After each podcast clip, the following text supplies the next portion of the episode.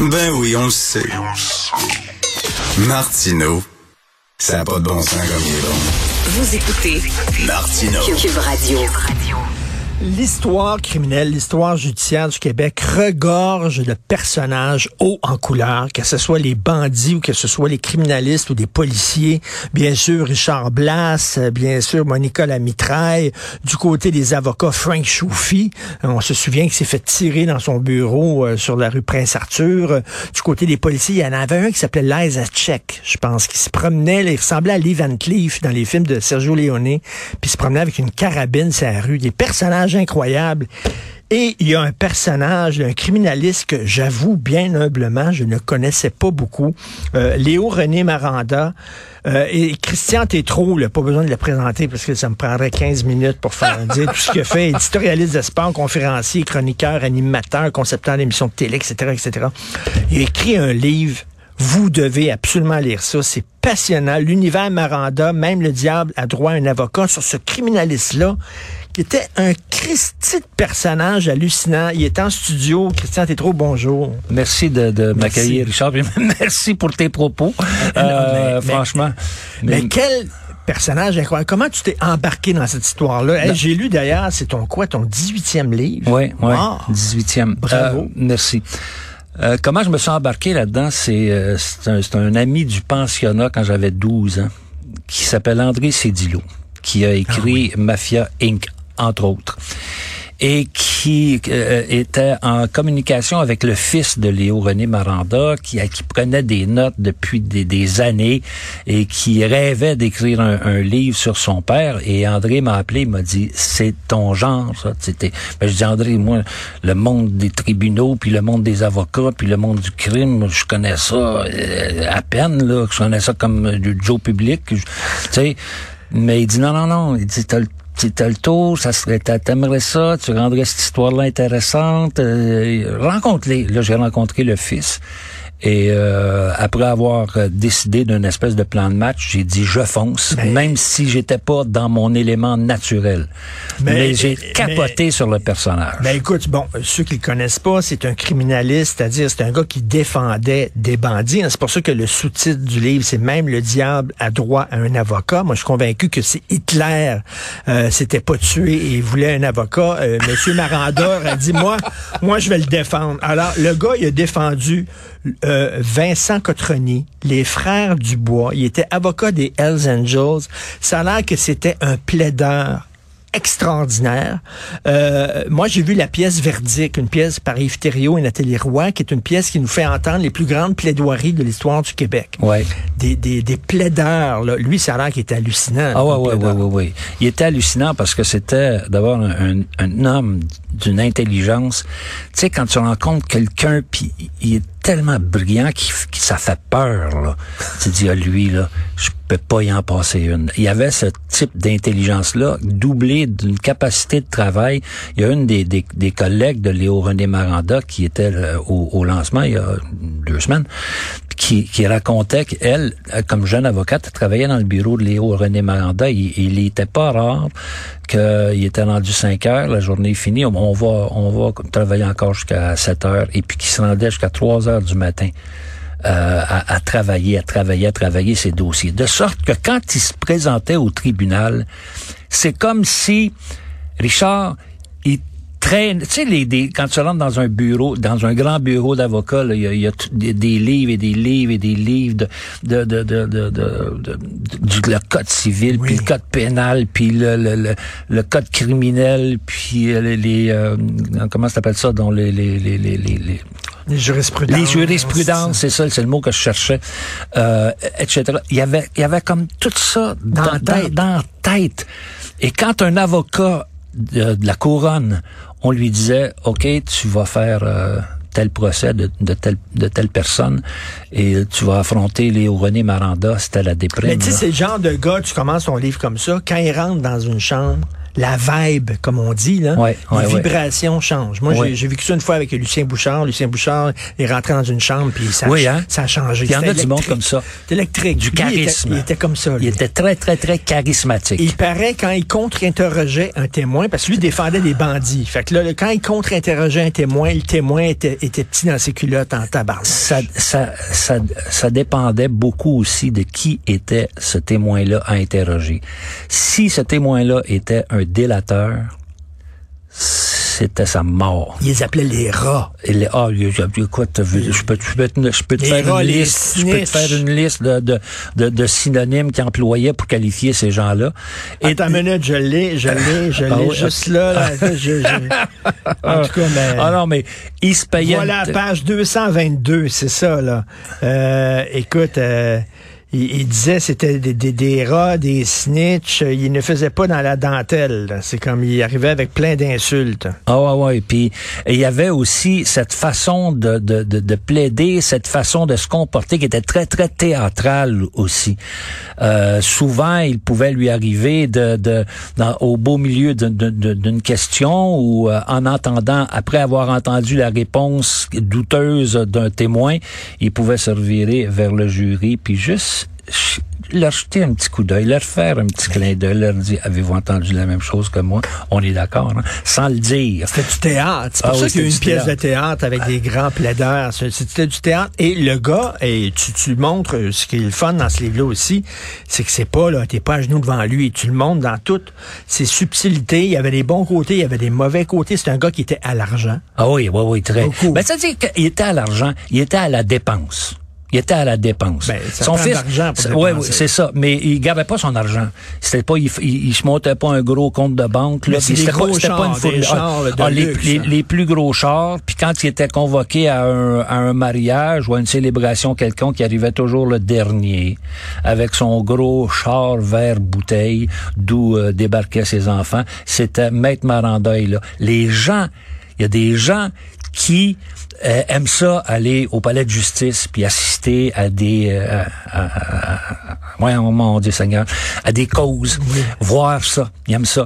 Alors les gens se rendaient sur place et on m'a raconté qu'il y en avait plusieurs qui, en partant, regardaient le rôle, le rôle du jour, et cherchaient le nom de Maranda. Maranda, lui, Maranda était à salle pièce de 11. théâtre. Oui, oui, c'est ça. On va aller voir Maranda. On va aller voir Maranda. Il allait voir euh, Léo René Maranda performer son art.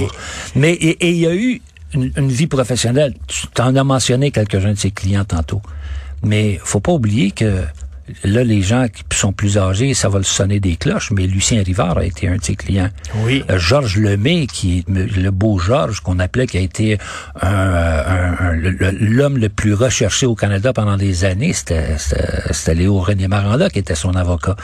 Il, y a vraiment, il y a, il y a eu la crème de la crème de la crème, mais il fallait que tu aies de l'argent pour te payer ça. ses services. Lui, il regardait, il regardait, là, t'es-tu prête à me payer, là? Euh, ouais, ça, ouais, c'est ouais, comme- ouais, il regardait l'argent que le gars faisait, puis es-tu prête à me payer? Il me fait penser, en France, il y avait un avocat qui était Jacques Vergès, qui était un, grand ouais. avocat qui défendait les causes perdues. Il défendait des terroristes, il défendait des gens qui ont fait sauter des avions, tout ça, là, en disant, même le diable a droit à un avocat. Bon, la question que tout le monde se pose, quand tu es avocat de Cotroni, quand tu es avocat des Hells Angels, tu peux-tu rester clean? Est-ce que tu sautes la clôture? Est-ce que tu tu sais jusqu'où t'es, Lui, tu fais partie prenante de la gang? moi, je, c'est- une question qui est très difficile à, à, à laquelle répondre avec assurance. Ce que je peux te dire, c'est que Léo René Maranda avait deux lois, deux règles de lesquelles, desquelles il dérogeait jamais. La première règle, c'était je veux pas savoir si tu l'as fait, ce qu'on te reproche ou si tu l'as pas fait. Ça, c'est je veux rien savoir de ça. Parle-moi pas de ça. Je veux pas le savoir.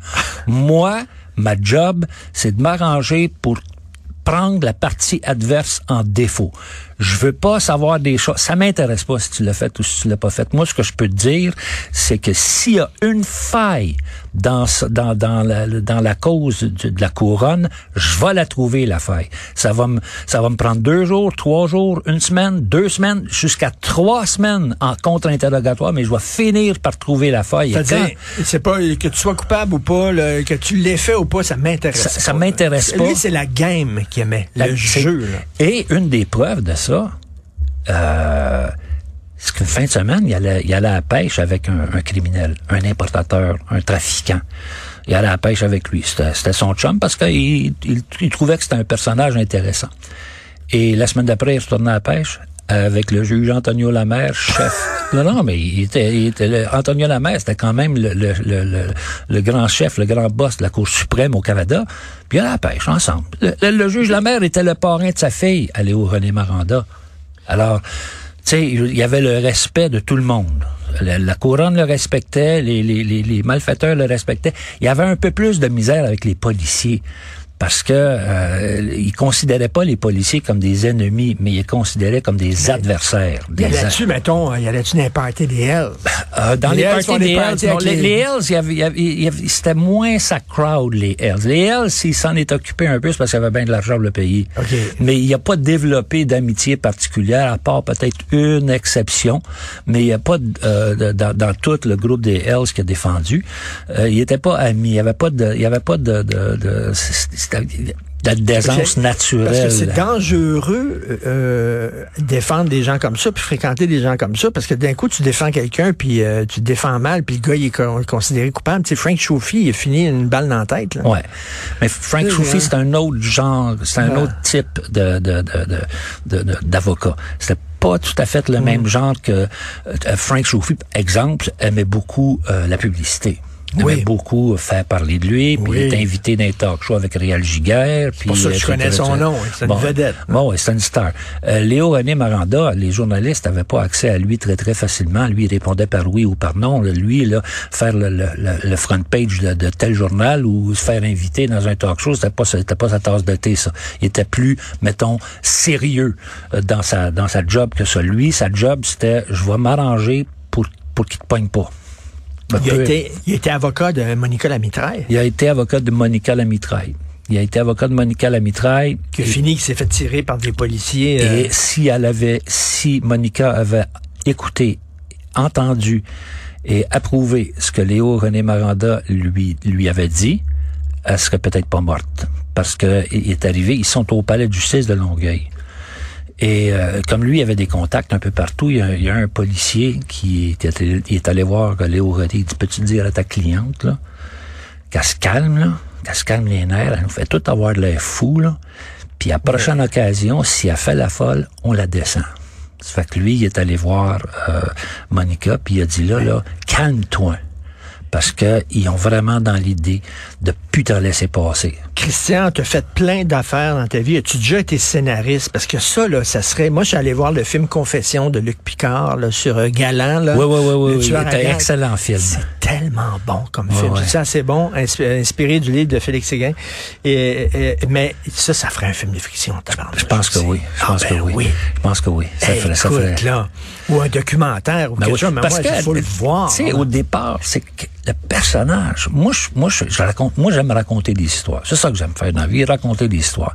Et quand on te sert sur un plateau un personnage comme ça, tellement invraisemblable que je me suis dit, même si j'étais allé voir les producteurs de Indéfendable, puis je leur avais dit, j'ai, un portrait de, de, de, de, criminaliste qui serait assez intéressant comme personnage. Il dirait, wow, wow, wow, wow. C'est ça qu'il dirait. Exactement. Oh, oh, tu retournes faire tes affaires. Voyons, ça se peut pas. Un gars comme c'est quoi, il est allé à la pêche avec Mais... le juge de la Cour suprême, puis la, la semaine d'après, il est allé avec un importateur de drogue. Lui, là, ben voyons. Mais moi, j'ai l'impression, quand, ils sont allés, quand ils sont allés te chercher, puis t'ont donné ce sujet-là, c'était comme un fruit, puis tu mords dedans. Ah, sacrifice. Tu mords dedans, plein dedans, parce que je lisais ça, bah, c'est bon. C'est bon. Bon, hein? C'est vraiment très bon. Puis, ils ont bien fait d'aller le chercher. C'est un bon sujet. Et euh, en plus, on est tous, les, si vous m'écoutez, on aime tout ça, les faits divers, les histoires criminelles, on aime tout ça. On aime les personnages autant couleur. Ben là, vous l'avez, là. Ben, il y a, Maranda. y lui aussi, mais il y a, su- il y a- il y a- je décris aussi plusieurs personnages Oui, qui, a défendu, autour. qui a défendu autour. Et toute une galerie. Le gars qui a volé un paquebot, là, je veux dire, Christophe, un paquebot, Brian Herb qui s'appelle. Il a volé, ben, je dis un paquebot, c'est un cargo, mais c'est de la dimension d'un paquebot. Tu sais, tu voles le Titanic, là, tu voles pas euh, un yacht ou une chaloupe sur le bord du, sur le bord du lac, là. Euh, et puis comment il a fait ça, puis euh, où il a fait ça, puis quand est-ce que René- Léo René Maranda est, est entré dans, dans, dans cette bataille-là, c'est formidable. Ah non, c'est, c'est un super livre. L'univers Maranda, même le diable a droit à un avocat. Et moi, je pense qu'il aurait accepté de défendre Hitler. Pas parce que pas parce qu'il partageait ses idées. Non, non, parce qu'il avait de en l'argent, c'est oui, puis c'est un challenge. Ouais, ouais, non, c'est un challenge, c'est un défi juridique. Oui, oui, oui, oui, oui, oui. C'est, C'est le genre de gars comme ça. C'est-à-dire qu'on on, peut fantasmer, mais euh, c'est tout à fait plausible de Ben dire que Staline, Hitler, euh, Pol Pot, puis euh, Richard Martineau, ils avaient défendu tous les quatre. Pas sûr, moi, vraiment. Christian Tétrault, merci beaucoup. Richard. livre. J'ai hâte de lire ton 19e livre. OK, merci. Tu sais que c'était notre première rencontre officielle, puis ça fait 33 ans qu'on se connaît. Puis moi, je, 33 je ans. réalise un rêve aujourd'hui. Arrête. Merci, Christian. OK, bye. Salut.